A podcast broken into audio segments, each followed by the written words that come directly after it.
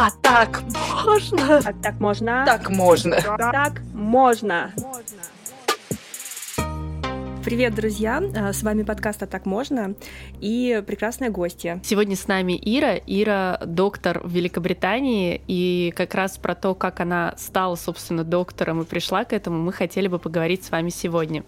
Ир, а, расскажи, пожалуйста, в паре слов о себе. В паре слов может быть трудно. В паре предложений. Я сейчас работаю врачом второй год, то есть относительно недавно. До этого я училась в вышке на экономиста вместе с Машей и работала в консалтинге и финансах 6 лет до того, как я решила переучиться на врача. Скажи, пожалуйста, вот как вообще так случилось, что в определенный момент ты, во-первых, оказалась в Великобритании, в UK, и в целом, как ты пришла к профессии врача? Расскажи, пожалуйста. На самом деле, я не планировала достаточно долгое время вообще, что так получится. Я хотела быть экономистом, я хотела работать в консалтинге. После того, как я отучилась в бакалавриате в вышке, я поехала в Англию сначала учиться в магистратуре на финансах. И после этого я устроилась здесь на работу. Работала в консалтинге. А дальше все было достаточно спонтанно. Работа в консалтинге мне отчасти нравилась, но мне не очень нравилось работать в том секторе, где я работала. Я работала с различными банками.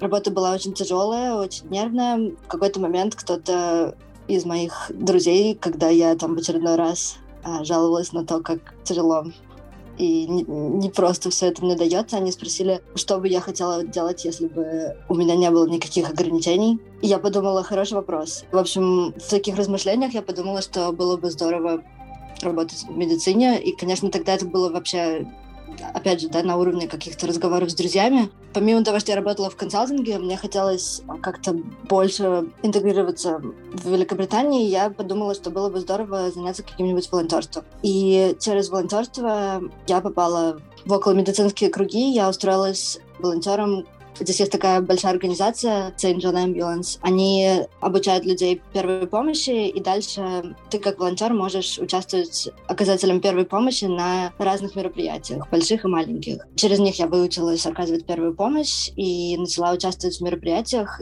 Мне это очень понравилось. Мне кажется, наверное, переломный момент был, когда я была волонтером на лондонском марафоне. Там было очень много работы. Мы стояли сразу за как бы, финишной чертой. Наша палатка стояла, и почти весь день как бы вот люди добегали марафон, и очень многие из них ну, как бы на адреналине добегали после финишной черты, они падали, дальше мы при приносили их в нашу палатку и пытались как бы привести помочь в чувство. Да, привести в чувство. И как бы там вот я словила то, что называется ощущение потока, да, когда ты просто весь день как бы работаешь, и потом спустя, там, не знаю, 8 часов кто-то спрашивает, а ты вообще сегодня ела, и ты такой, что надо вообще есть такая опция, как поесть. Я даже забыла, что это вообще нужно. ну, там просто это очень как бы положительная эмоция, потому что люди, они очень рады, что они добежали марафоны, даже если они себя не очень хорошо чувствуют, они все равно такие как бы очень на драйве, и это было такое очень духоподъемное мероприятие. Ну и, в общем, вот тогда, наверное, я задумалась, что я хочу заниматься этим постоянно. И потом я узнала, что э, в Англии есть такая опция, ты можешь пойти в университет учиться на врача э, не 5 или 6 лет, как учатся студенты сразу после школы, а 4 года, если у тебя уже есть первое образование высшее. Мне показалось, что это классно, это значит, что... Ну, то есть мне это дало понять, что я, наверное, не одна такая, если целая программа для таких людей, переучивающихся. То есть не могу сказать, что это было прям быстро, но там через пару лет подготовки всевозможных документов и всего такого, я вот в итоге поступила на такую программу. Ну и дальше как-то уже пошло по накатанной.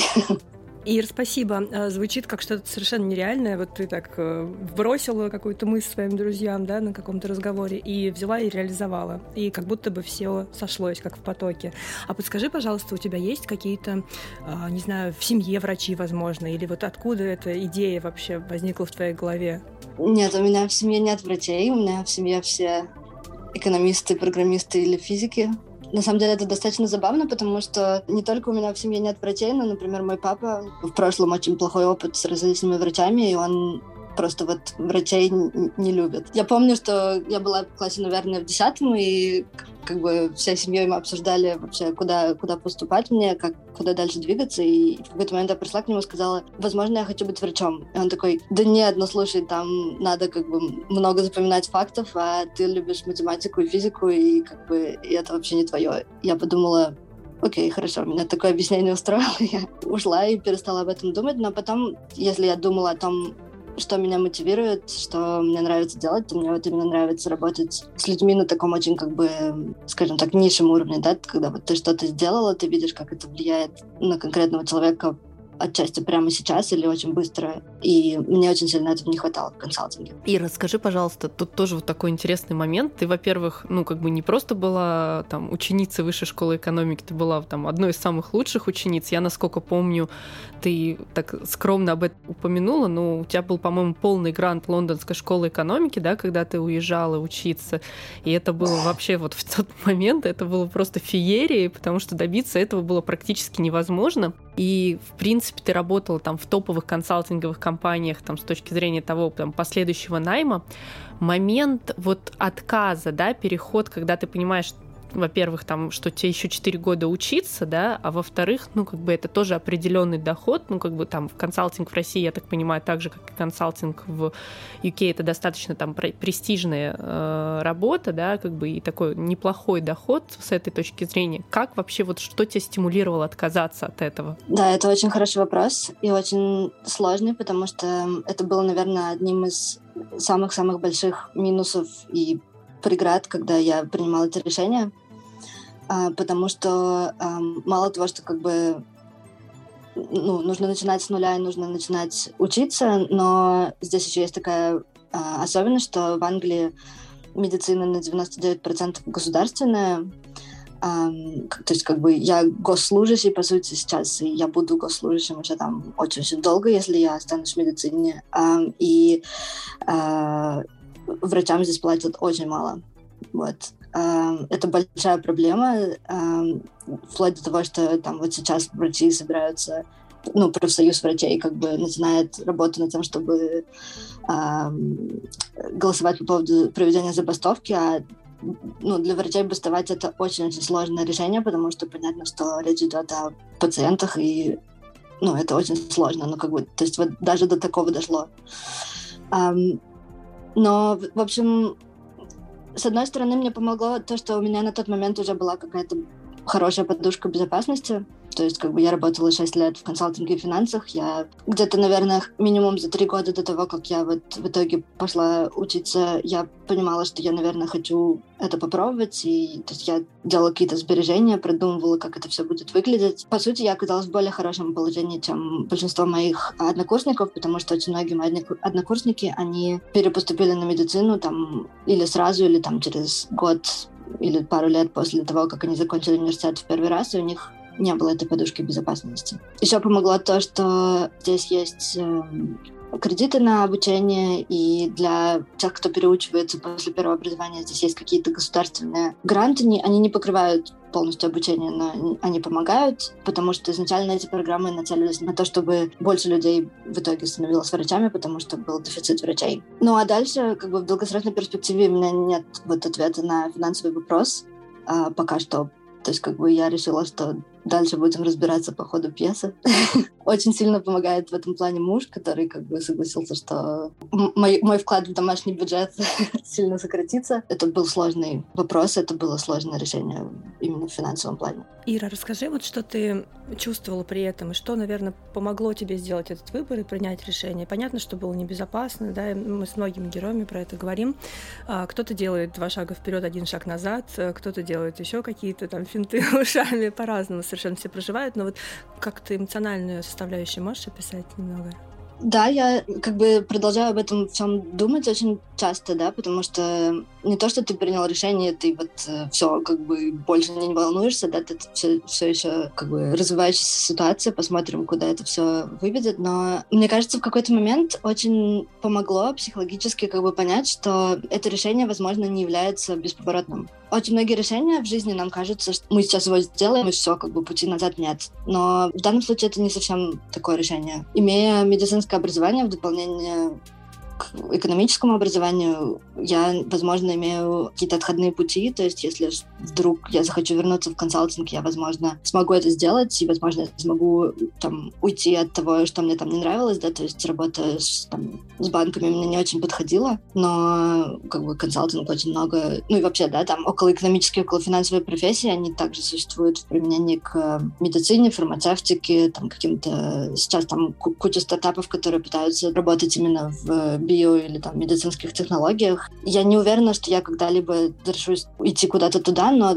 само понимание того, что это возможно, оно мне очень помогло психологически. Ир, спасибо большое. А вот ты упомянула, для меня это было удивительно, да, что врачи малооплачиваемые, в принципе, в UK профессия и как бы, ну, доходит до там критических ситуаций. У меня вот, ну, как бы опыт с э, моими там друзьями, знакомыми, что они мне рассказывали, что вот есть там типа страховка, да, как бы страховка оплачивает условно первичный прием врача-терапевта, ты к нему приходишь, он тебе там что-то назначает, а потом уже дальше ты в большинстве случаев платишь, ну, за все сам, и как бы в целом это недешево стоит. Плюс вот из того, что я знаю специфику медицины в UK, что там нету вот поликлиник как таковых, да, как у нас, да, когда ты там можешь прийти просто по врачам походить, а там есть там условно общее приемное отделение, и вот все люди, у которых что-то болит, что-то там не то и так далее, они идут в это приемное отделение и как бы там, собственно, там тусят, и, и в принципе там может быть ребенок с температурой 40, да, сидеть рядом с человеком там, с каким-то ну, вирусным другим заболеванием. Вот можешь рассказать подробно, как это в, целом устроено, да, и почему вот, э, казалось бы, в такой там, ну, относительно там благополучной стране, которая вот, ну, по моему детству у меня всегда ассоциировалась там таким историей шик. вот так как бы это все выглядит э, с твоих слов, да, как бы вот.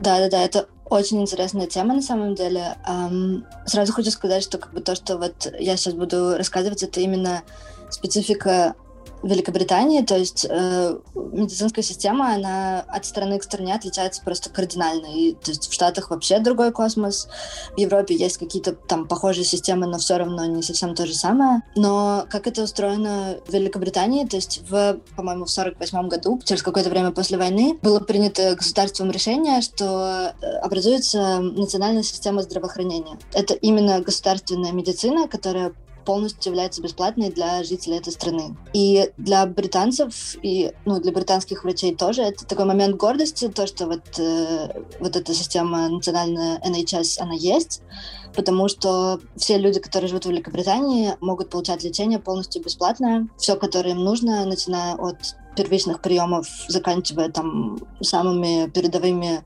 лекарствами скажем так, конечно, в каких-то разумных пределах, да, то есть понятно, что не то, что прям оплачивается все, но вот передовая медицина полностью бесплатно. Дальше как бы что случилось? Между 48 годом и сейчас достаточно сильно поменялась демография страны, да, то есть э, население растет, растет очень быстро, в том числе за счет миграции, население стареет, становится больше проблем со здоровьем, разнообразные тренды, да, там ожирение и так далее. И из-за этого на эту систему приходится все больше и больше нагрузки. То, что мы видим сейчас, это то, что система перестает как бы очень эффективно справляться. То, что тебе рассказывали твои друзья по поводу частной страховки, такие варианты есть, но это очень маленький процент населения, у которого есть частная страховка. Обычно это какие-то работники международных организаций или банков, да, фирмы, которые готовы спонсировать такие страховки. Большинство населения, они просто приходят к своему терапевту с первичной жалобой, это действительно правда, что ты не можешь попасть к специалисту в обход терапевта. Особенно как бы люди, которые приезжают там из России, из постсоветских стран, они терапевтов очень не любят, потому что для нас очень неинтуитивно, да, что ты приходишь к терапевту, он может сказать, как, вы знаете, я не считаю, что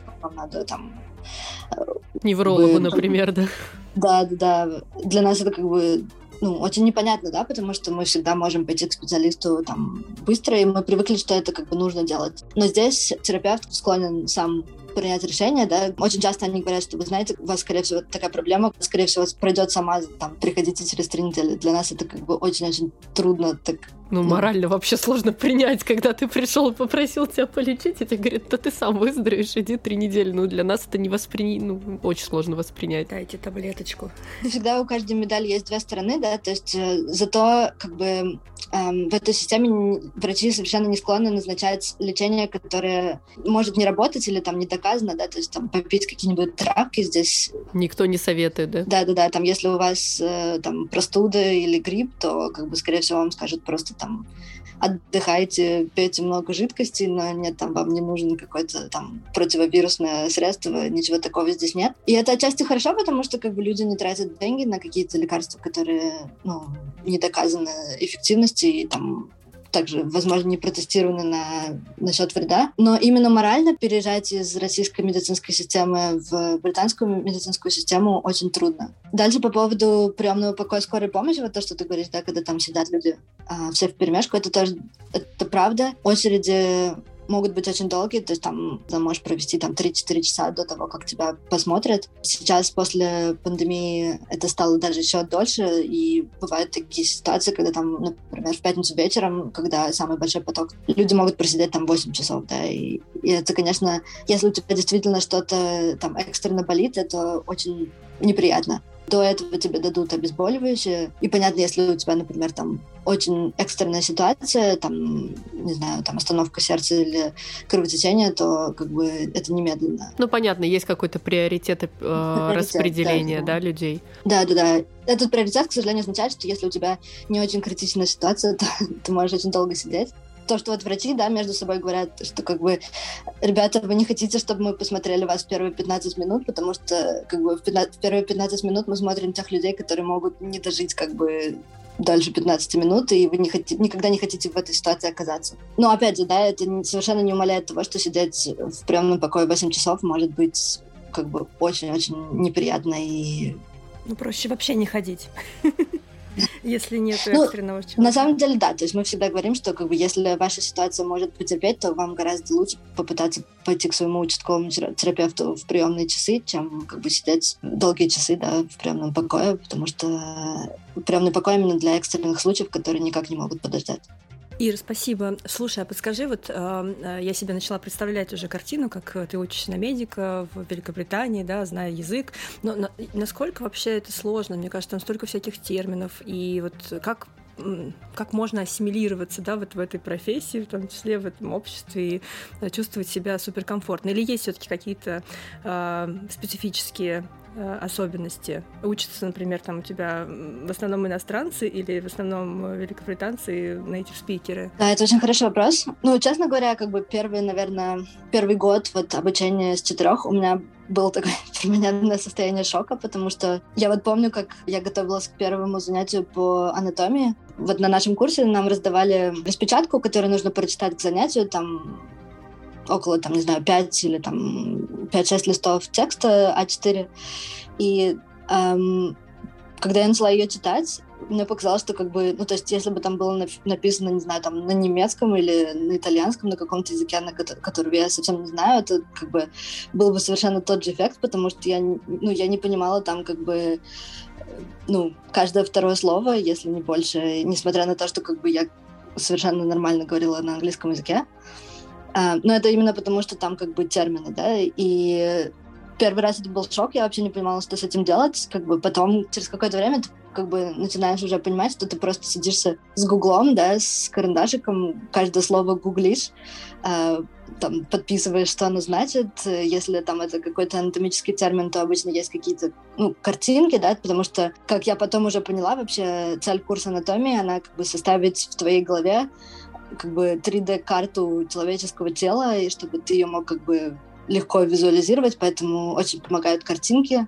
У меня был какой-то там Google Doc на, ком- на компьютере, где я все там нужные схемки там полезные копировала, и потом, ну, это очень помогало в повторении, но как бы чтобы прийти вот от того, когда тебе дают 6 листов текста, где ты не понимаешь там 90% слов, к пониманию того, как с этим работать, как бы у меня, ну, это заняло долгое время. Ну, наверное, из хороших новостей это то, что как бы это не, ну, не, не очень сильно зависит от твоего как бы уровня владения языком, через это проходят абсолютно все.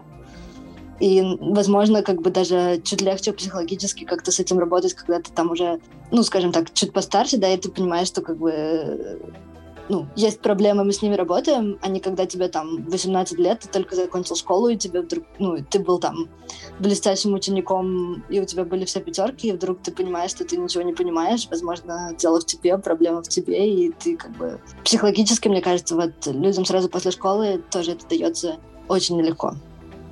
Ну, то есть вы с другими студентами почти на равных были? Ну, или есть? Ну, отчасти да. Мне кажется, да. На моем курсе именно вот тех, кто переучивался, а, большинство людей, у них все-таки было первое образование чуть более как бы релевантное, да, то есть большинство были там, учили биологию или вот что-то в таком духе. Им это помогало, но, возможно, не, не в курсе анатомии, то есть в других курсах. И расскажи, пожалуйста, вот смотри, ты закон... закончила сейчас 4 года, и я так понимаю, что ты еще не профилирующий какой-то доктор, то есть у тебя нет определенного направления. Как это устроено вообще? Как потом там условно можно, закончив эту программу, стать там хирургом или неврологом? Как, как это работает? Да, это тоже очень хороший вопрос. И опять же, система между Англией и Россией, она полностью отличается. Здесь, после того, как ты закончил медицинский вуз, ты сначала поступаешь а, на программу, а, которая называется а, Foundation. То есть это, ну, по сути, это аналог нашей там интернатуры, ординатуры. Это а, два года обучения. Ты уже работаешь, получаешь зарплату. Вот, опять же, да, это большое отличие от российской ординатуры, за которую сейчас многие люди, как им приходится платить за то, чтобы как ее пройти. Здесь такого нет. То есть ты, у тебя рабочий контракт, но, по сути, ты еще как бы являешься там самым младшим подмастерьем, да, и ты работаешь в команде других врачей, у тебя всегда есть какой-то супервайзер, который следит за тем, что какие решения ты принимаешь, э, и ты можешь всегда там попросить помощи или спросить совета.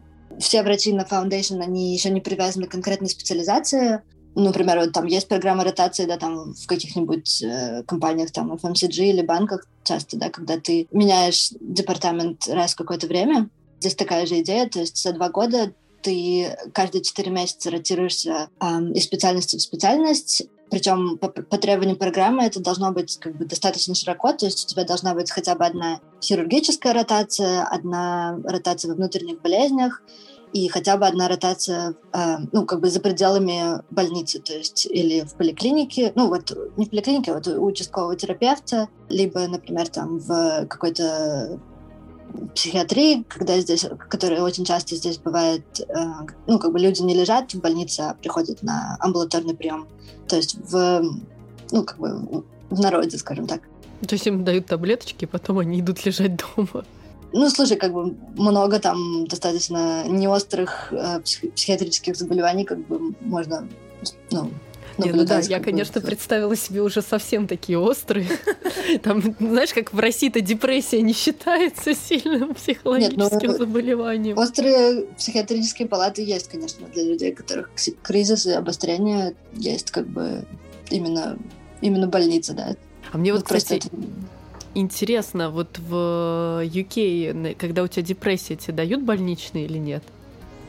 Могут давать, да. То есть да, это считается сейчас... заболеванием все-таки, да? Да, конечно, очень, ну, это очень серьезно к этому относится, потому что там тяжелая депрессия, да, она может там э, сопровождаться риском суицида, это может быть очень опасно для, там, для жизни, да, не говоря уже для как бы благосостояния этого человека, просто для его как бы какой-то продуктивной, успешной жизни, это может быть очень-очень как бы... А у нас нет, да? Дают, дают. Тоже да, дают, дают, да? Я знаю случаи. А. а мне вот казалось, что не дают. Я как-то зря. Это нужно просто к специалисту идти, чтобы тебя реально диагностировали. Дают больничные были случаи. Ир, слушай, а ты э, практикуешь, да, сейчас как интерн, насколько знаю? Да, да, да. Вот я сейчас только недавно перешла на второй год как бы программы, и я сейчас э, как раз вот э, работаю участковым терапевтом и как бы делаю вот этот вот первичный прием, когда люди приходят ко мне и просят либо лечение, либо а, к специалисту направить. У меня просто сразу такая картинка в голове, как в сериале, например, «Клиника» или что-то такое. Более утоляющие упражнения, даже иглоукалывание. Ничего не помогло. А сегодня просыпаюсь, спина не болит. Я сразу же направился сюда. Ну, наверное, от сериалов достаточно сильно отличается, да, то есть, конечно, в сериалах как бы кажется, что это постоянно там адреналин, какие-то суперинтересные сложные случаи, как бы по факту ну, такое тоже бывает, да, но как бы есть какие-то такие, такая рутинная работа, да, то есть, не знаю, люди приходят там с кашлями, с э, сыпью, там, чем-то таким, что как бы, ну, такое гораздо более, меньше адреналина и больше какой-то такой именно просто работы. Не доктор Хаус, да? Нет, не доктор Хаус как бы на самом деле это достаточно интересно, потому что даже с тех пор, как я заканчивала университет, то есть я выпустилась в апреле 2020 года, это было очень интересное время а, выпускаться из медицинского вуза, но вот как бы моя практика в терапевтическом кабинете там, в феврале 2020 года, она уже полностью поменялась за пандемию, потому что понятно, что как бы люди за пандемию не перестали болеть, но было совершенно непонятно, как обезопасить людей от э, риска ковида да, в медицинских учреждениях и как обезопасить персонал. И в итоге за пандемию оказалось, что вот этот первичный прием очень часто можно вести по телефону. И если до пандемии участковый терапевт сидел в кабинете, у него были ну, как бы кусочки времени по 10 минут на каждого пациента, люди сидели в очереди и как бы заходили к нему, и он сидел на месте, то сейчас многие поликлиники перешли на формат работы, когда мы сначала как бы звоним пациенту по телефону, мы как бы собираем анамнез, а, мы спрашиваем там жалобы, я могу запросить, если, например, речь идет о какой-то сыпи там или что-то такое, я могу запросить фото, а, чтобы они мне по телефону прислали. И дальше, уже исходя из этой информации, я решаю, как бы, если мне нужно а, осмотреть человека лично, то я назначаю ему личный прием. Иногда бывает там, что я могу диагностировать, в принципе, по симптомам или там по фотографиям, и тогда я могу выписать электронный рецепт, человек сразу придет в аптеку, заберет лекарство как это устроено сейчас и как это выглядит, оно полностью поменялось за последние два года. Как экономисту, в прошлой жизни консультанту, мне это супер интересно наблюдать, потому что такое ускорение процессов, да, оно как бы в медицине, мне кажется, не происходило никогда за, ну, не знаю, может быть, там ну, по крайней мере, не, не на нашей памяти, да. Ир, слушай, а вот тот драйв, который ты ощутила, когда была волонтером и помогала, там, ты рассказывала про марафоны, он сейчас сохраняется каким-то образом? Насколько вообще отличается вот э, реалии э, доктора, э, ну, интерна, да, от того, что было до этого, когда ты только подумала о том, чтобы прийти в эту профессию? Да, очень хороший вопрос. Драйв остался, пришло осознание того, что это отличается от ситуации марафона, где как бы мы работаем там с абсолютно здоровыми людьми на марафоне, да, которые только что пробежали марафон.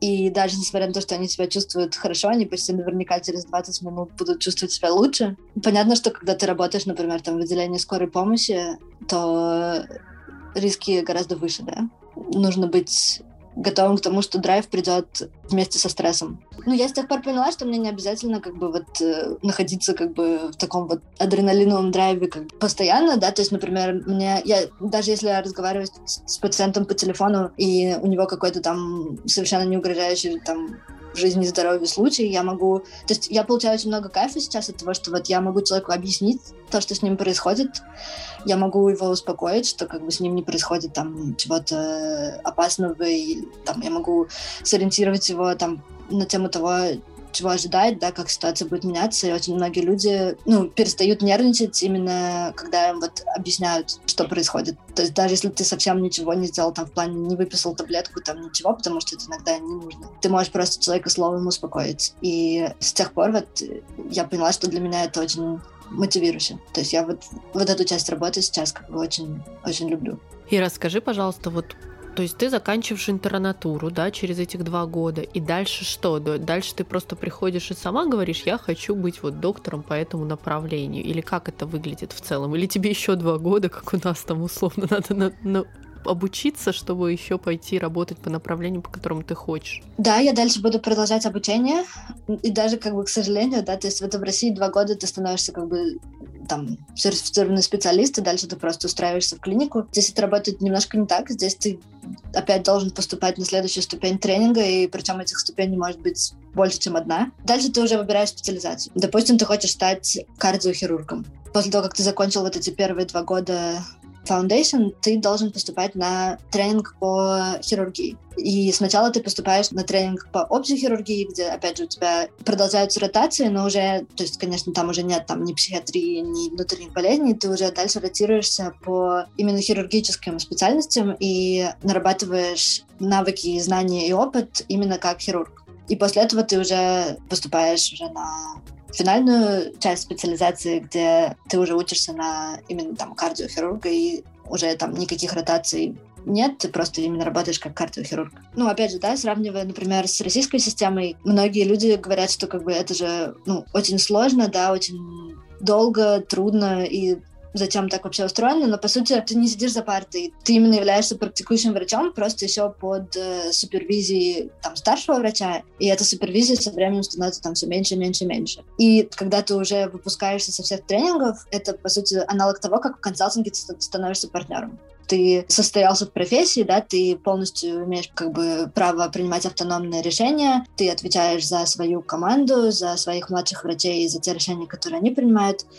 Но мне кажется, не совсем честно говорить, да, что ты не, как бы не настоящий консультант, пока ты не стал партнером, да, и то же самое здесь. Не совсем честно говорить, что ты как бы не являешься врачом до тех пор, пока ты не прошел все ступеньки тренинга, да. А скажи, пожалуйста, вот после вот этой двухгодичной, когда ты идешь на эти курсы там на хирурга и после кардиохирурга, они тоже, получается, оплачиваемые или нет? Или ты, наоборот, за них постоянно платишь и как бы как нет, это нет, ты получаешь зарплату, то есть ты работаешь полный день и, и более, да, потому что многие профессии включают там ночные дежурства, дежурства по выходным, то есть ты работаешь как бы по, по полному графику, тебе платят зарплату, которая прогрессирует, ты начинаешь получать деньги сразу с первого года интернатуры, и эта зарплата растет с каждым годом твоего тренинга. Единственное как бы отличие состоит в том, что тебе нужно, по сути, на эту программу тренинга поступить. Вот это, наверное, единственная такая как бы именно э, сходство с, с тренингом, там, с обучением в университете, да, что как бы, чтобы туда попасть, тебе нужно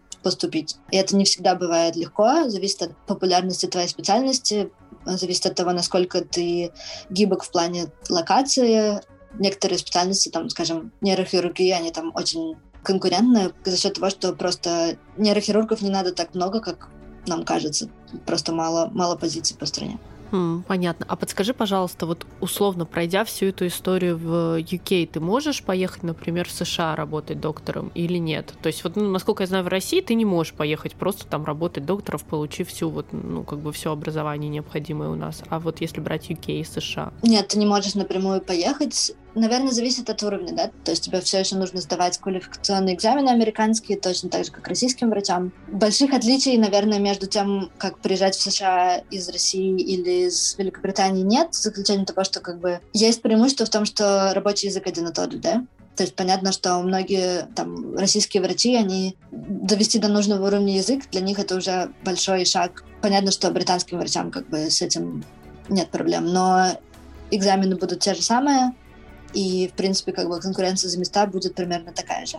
А, насколько я понимаю, вот если уже ты стал старшим врачом, то есть у тебя есть полный сертификат британский, что ты уже специалист в профессии, то тогда другой какой-то путь, и тогда переехать легче, но, честно говоря, я пока детали не, не узнавала. Ир, слушай, а скажи, пожалуйста, вот э, если немножко отложить вот эту профессиональную часть, с точки зрения семьи ты говорила, что тебя муж поддержал. Есть ли у тебя дети, да, и как ты это все сочетаешь вообще вместе, ночные дежурства, если они есть, и э, семейную жизнь, и как ребята тебя поддерживают? Да, у меня есть один ребенок, ему год и восемь месяцев. Как бы сочетать не всегда легко и даже, наверное, чаще нелегко, чем легко.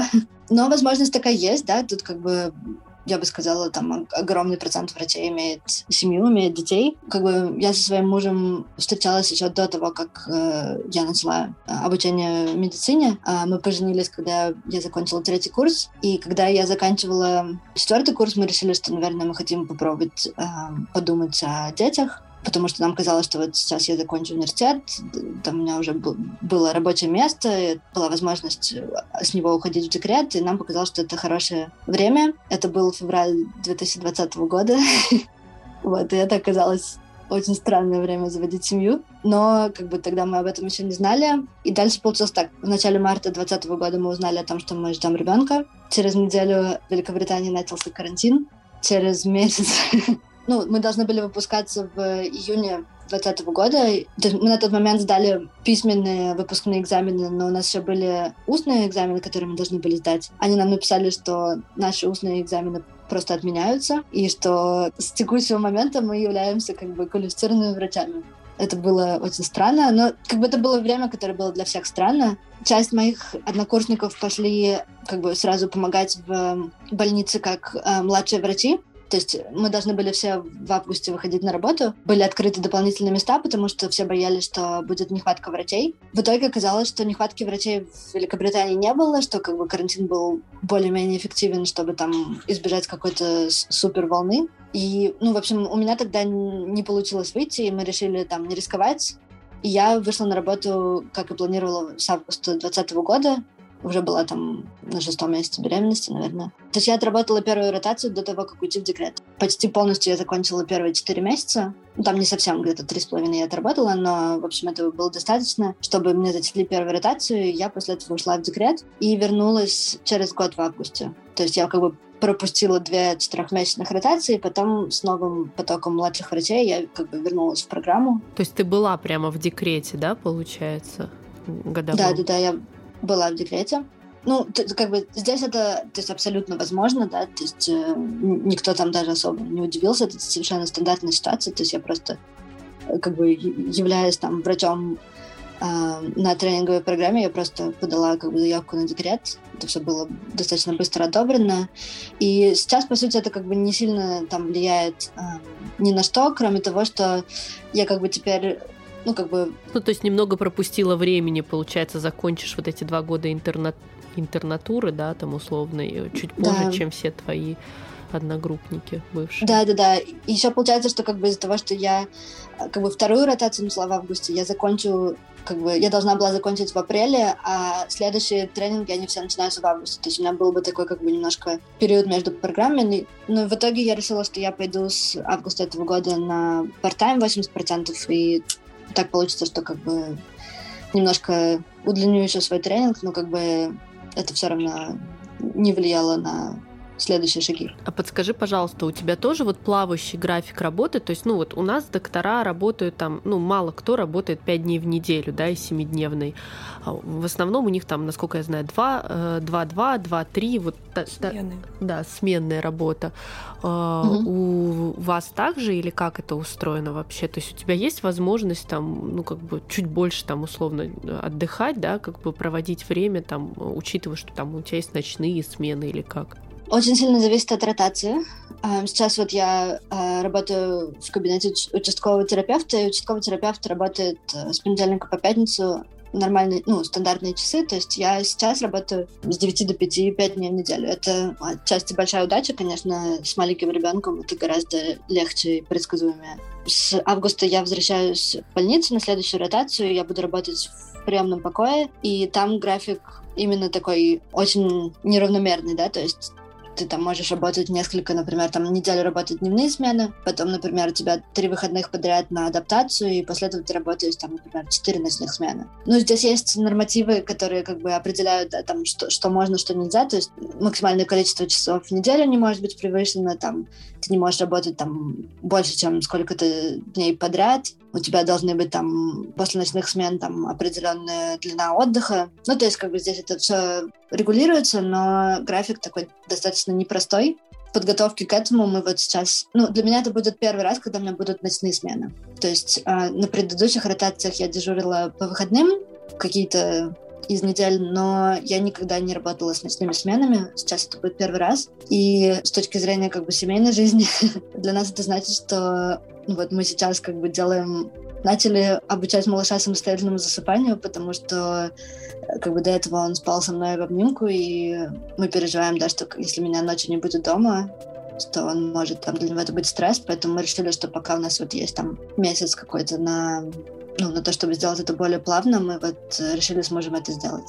Ну, соответственно, когда я буду работать ночами, муж, конечно, ну, то есть муж ночные смены не работает, он работает в консалтинге с банком, может находиться дома в это время, и он, конечно, будет, ну, как бы с малышом, но понятно, что все немножко волнуются, и мы не знаем точно, насколько хорошо все будут работать наши планы. Скажи, пожалуйста, что бы ты могла сказать а, людям, которые находятся перед, возможно, подобным выбором и не могут никак решиться? Что бы ты посоветовала? Ну, во-первых, я бы посоветовала э, убедиться, что вы действительно реалистично себе представляете, что э, такое там профессия врача, да, и работа врача, или, ну, даже э, в отрыве от медицины, да, убедитесь, что вот то, куда вы хотите перейти, соответствует, как бы картинка в вашей голове соответствует действительности, потому что, ну, как вот мы уже говорили, да, там сериалы не всегда реалистично описывают, как она на самом деле устроена, и но как бы есть куча возможностей узнать на самом деле, как это работает, да, то есть врачи часто получают запросы, например, там от школьников или студентов, можно ли мы там с вами будем просто посмотрим, как, как вы работаете. Это очень, ну, по крайней мере, в Англии это очень распространено. Я знаю, что в России как бы это, наверное, менее распространено, но тоже это можно организовать. И вот какие-то такие вещи стоит поделать. И еще, мне кажется, вот мой личный совет — подумайте, что в новой профессии для вас могло бы быть самым неприятным или самым сложным люди часто сосредоточиваются на том, что им нравится в этой профессии, что они хотят позитивного получить, но подумайте, да, что может быть негативного тоже. То есть это что, там, длинные рабочие часы или там работа ночами. И попробуйте вот в каком-то формате это на себе проверить и посмотреть, насколько для вас действительно это будет там выносимо или, или нет. Ир, спасибо большое. Давай быстро перейдем к Блицу. Подскажи, пожалуйста, где ты родилась? Я родилась в Саратове. Море или горы? Горы. Прыжок с парашюта или поход в спа? А, ни то, ни другое. Давай свой вариант. А, поход на байдарках. Класс. Класс. Счастье в трех словах. Солнце, голубое небо и близкие люди. Больше трех слов, да? Нет, нормально. Италия или Франция? А, Франция. И самый, пос... Э, самый безумный поступок в твоей жизни? За последнее время. Поступление в медицинский университет. Класс. Ир, спасибо тебе огромное. Надеюсь, э, как это ты тоже не провела время с нами зря. Спасибо большое, что позвали. Я на самом деле очень интересный опыт, никогда ничего такого не делала. И это прямо большая честь. Спасибо. Пока-пока. А так можно? А так можно? Так можно. Так можно.